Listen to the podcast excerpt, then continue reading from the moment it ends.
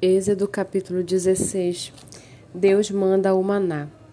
Partiram de Elim e toda a congregação dos filhos de Israel veio para o deserto de Sim, que está entre Elim e Sinai, aos quinze dias do segundo mês, depois que saíram da terra do Egito. Toda a congregação dos filhos de Israel murmurou contra Moisés e Arão no deserto.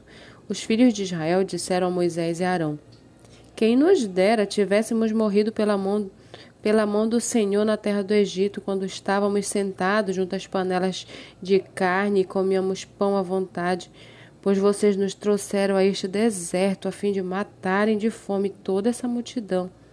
Então o Senhor disse a Moisés: Eis que farei chover do céu pão para vocês, e o povo sairá e colherá diariamente a porção para cada dia. Eu os porei à prova para ver se andam na minha lei ou não. No sexto dia, prepararão o que recolherem, e será o dobro do que colherem nos outros dias. Então Moisés e Arão disseram a todos os filhos de Israel: Hoje à tarde vocês saberão que o Senhor, quem os tirou da terra do Egito, e pela manhã vocês verão a glória do Senhor, porque ele ouviu as murmurações de vocês contra o Senhor. Pois quem somos nós para que vocês fiquem murmurando contra nós? Moisés continuou: isso acontecerá quando o Senhor à tarde lhes der carne para comer e pela manhã pão à vontade, porque o Senhor ouviu as murmurações com que vocês se queixam contra ele. Pois quem somos nós? Vocês não estão murmurando contra nós, mas contra o Senhor. Então Moisés disse a Arão: Diga a toda a congregação dos filhos de Israel: Cheguem-se à presença do Senhor, pois ele ouviu as murmurações de vocês. Enquanto Arão falava a toda a congregação dos filhos de Israel, olharam para o deserto e eis que a glória do Senhor apareceu na nuvem.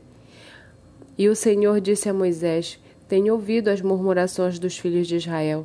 Diga-lhes: Ao crepúsculo da tarde vocês comerão carne, e pela manhã vocês comerão pão à vontade, e saberão que eu sou o Senhor seu Deus. À tarde apareceram codornizes e cobriram o arraial.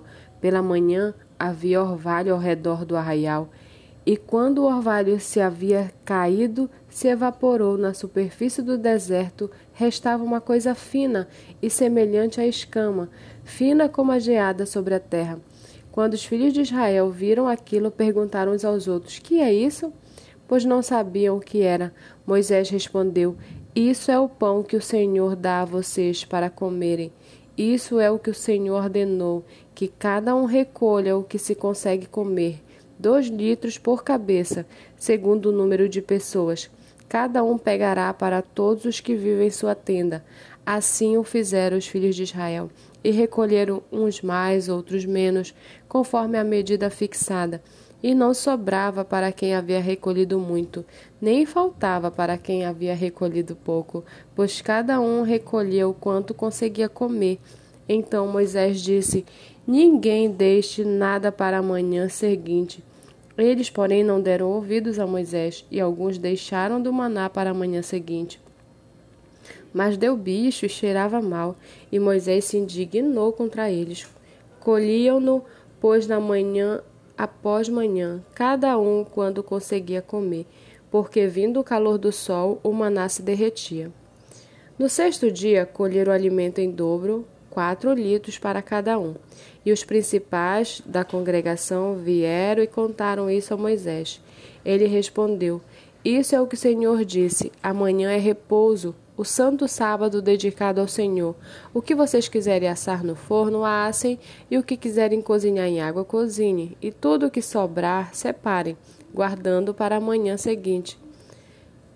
E aguardaram-no até a manhã seguinte, como Moisés havia ordenado, e não cheirou mal, nem deu bichos. Então Moisés disse: Comam isto hoje, pois hoje é o sábado dedicado ao Senhor. Hoje vocês não encontrarão nada no campo. Seis dias vocês o recolherão, mas o sétimo dia é o sábado, nele não haverá nada a recolher. No sétimo dia, algumas pessoas saíram para recolher, porém não o acharam. Então o Senhor disse a Moisés: Até quando vocês se recusarão a guardar os meus mandamentos e as minhas leis? Vejam, o Senhor deu a vocês o sábado. Por isso, ele no sexto dia lhes dá alimento para dois dias. Cada um fique onde está, ninguém saia do seu lugar no sétimo dia. Assim o povo descansou no sétimo dia. A casa de Israel deu àquela, àquele alimento o nome de maná. Ele era como semente de coentro branco e com gosto de bolo de mel. Moisés disse: Esta é a palavra que o Senhor ordenou.